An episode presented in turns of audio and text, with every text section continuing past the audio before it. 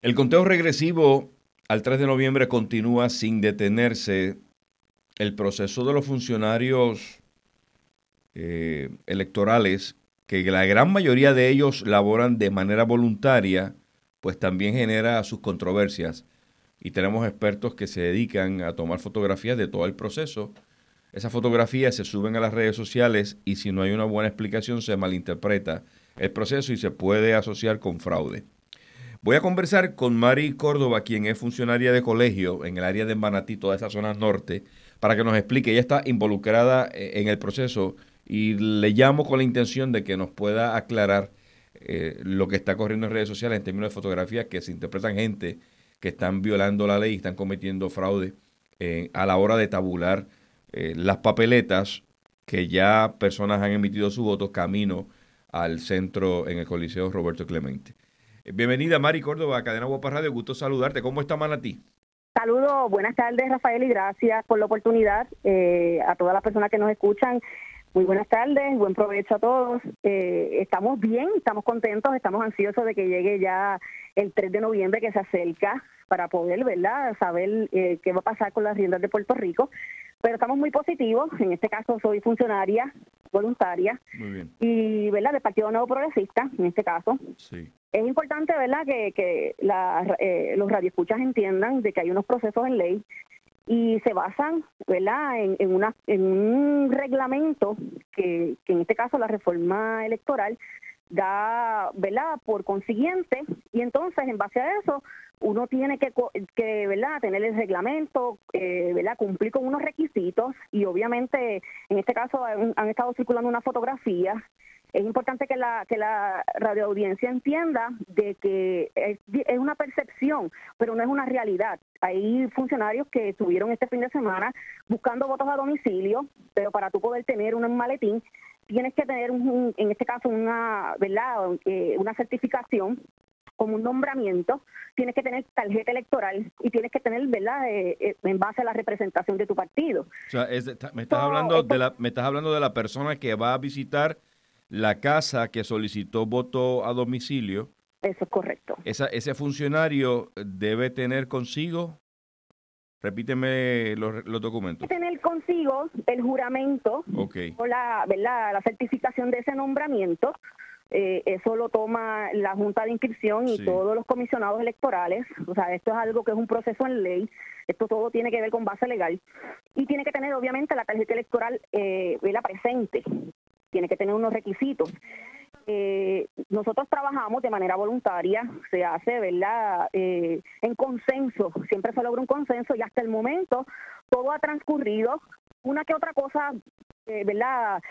por encima, ¿verdad? Pero todo lo demás ha transcurrido en total normalidad, gracias, ¿verdad? A, esa palabra clave que es buscar el entendimiento del consenso, que es lo que se espera que se prevalezca por la paz de todo, porque estamos cansados de los ataques y de todo lo que ha estado ocurriendo de manera negativa en las redes sociales. Mari, te pregunto eh, sobre esta fotografía particular, que es la que genera controversia y la que provoca que estemos conversando. Se ve a un caballero con el baúl del automóvil abierto, la caja eh, de, la, de las papeletas abiertas y se ve a él escribiendo se plantea que está escribiendo sobre algún documento que no se puede identificar realmente lo que es. Y es una dama que está, que es la que está manejando el automóvil. O sea, esa es la manera correcta de documentar cualquier eh, papeleta que se haya eh, emitido, o sea, que la persona haya participado. esa fotografía recoge el proceso adecuado, la forma correcta. Te explico. Eh, para poderle entregar el maletín en la, en la Junta Local, tiene que tener eh, lo que te comenté del nombramiento, tiene que tener tarjeta electoral, ahí automáticamente le, ¿verdad? Se supone que, que, que en este caso dos, dos funcionarios de partidos contrarios vayan a buscar esos votos a domicilio. Esas papeletas tienen que ser iniciadas por esos dos funcionarios. O sea que si usted puede ver, hay una persona que está escribiendo, no necesariamente tiene que ser que está haciendo algo ilegal. O, que está alterando una papeleta. Cuadrante en la parte posterior de la papeleta que hay que iniciar. Y de igual forma, ¿verdad? En este caso, tiene que tener consigo, el, eh, ¿verdad? De manera cómoda, el maletín ah, en el baúl, porque es un maletín grande en donde están todos los materiales que se necesitan, incluso hasta está hasta el protocolo del COVID, que todas estas personas tienen que tener también, ¿verdad? Bien presente a la hora de buscar estos votos a domicilio. Este, todo lo que está ocurriendo, porque ha estado ocurriendo una emergencia en el, en el país. Así que en base a eso, pues todo lo que lo que se ve en la fotografía eh, eh, es parte del proceso electoral a domicilio que transcurrió este fin de semana eh, en total normalidad, por lo menos los procesos de Manatí trabajaron muy bien. ¿El voto a domicilio todavía continúa o ya terminó? Ya este culminó el proceso, ahora este comienza el voto, el, voto adelantado y luego entonces pasamos al, al voto regular, voto electoral presencial. ¿Cómo está el ambiente en la sede principal donde se están recibiendo eh, todos estos maletines y que ha comenzado ese conteo? ¿Cómo está el ambiente allá? Pues mira, eh, ¿verdad? En caso del Partido Nuevo Progresista estamos bien contentos, han habido mucha, ¿verdad? Mucha participación de funcionarios que han estado bien activos, bien comprometidos.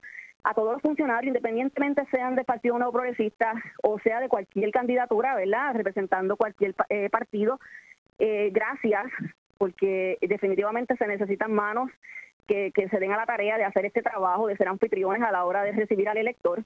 Así que eh, con mucha, ¿verdad? Con mucha energía, con muchas buenas vibras. Sabemos que todo va a transcurrir muy bien. Manatí ha dado cátedra de eso. Puedo dar fe. Acá las comisionadas electorales son excelentes. Hemos estado trabajando mano a mano con todos los funcionarios, adiestrándolos y preparándolos para poder, ¿verdad?, que transcurra todo en base a ley y a reglamento, que es lo importante que tiene que prevalecer a la hora de, de efectuar eh, el proceso ¿verdad? de elecciones.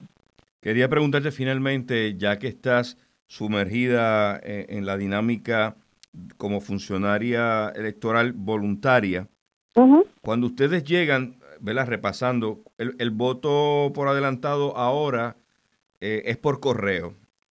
solo, la solo lo que requería presencia en los hogares era el voto solicitado a domicilio voto a domicilio y el voto por correo, que fueron, eh, ¿verdad? Esos votos adelantados, esos votos que se solicitaron a través de ese, de ese, de esa solicitud del elector. el, representante presencial de la Comisión Estatal de Elecciones era para, para procesos del domicilio.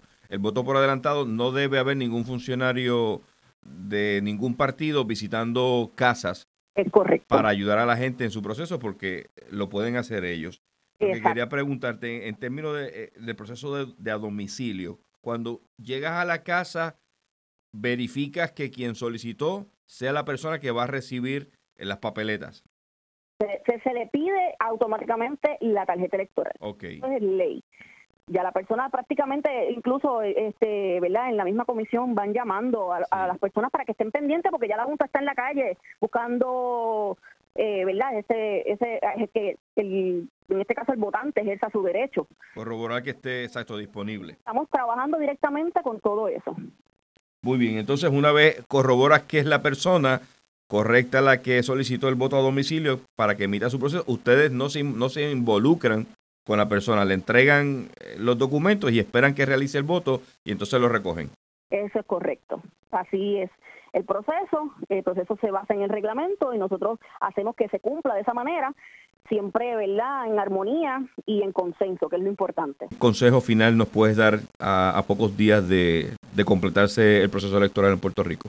Es bueno que la gente entienda de que hay hay personas que están ¿verdad? involucradas directamente con, con, esto de, las elecciones que están trabajando directamente con la comisión estatal eh, que no, eh, la que se tienen a la calle a la hora de ejercer su derecho en paz y armonía. A los funcionarios, nuevamente, gracias. Esperamos que esto ¿verdad? transcurra en, total paz y tranquilidad, de que podamos estar eh, todo, ¿verdad? Todo marche bien y en orden, que es lo que nosotros todos buscamos definitivamente le, hago un llamado a la ciudadanía a que ejerza su derecho, que vaya con mucha alegría, con mucha entusiasmo a salir a votar este próximo 3 de noviembre, tempranito. Arrancamos a las 9 de la mañana a recibir a todos los votantes, eh, culminan los procesos a las 5 de la tarde, así que Dios mediante.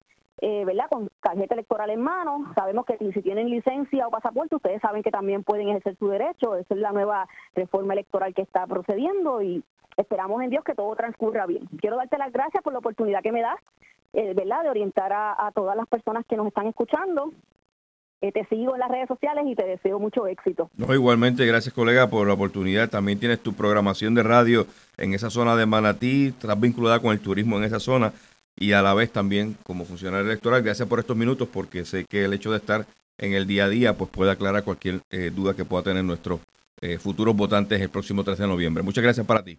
Muchas gracias a ti y saludos a todos allá. Desde la redacción para Cadena Guapa Radio, Rafael Ángel Pérez Colón.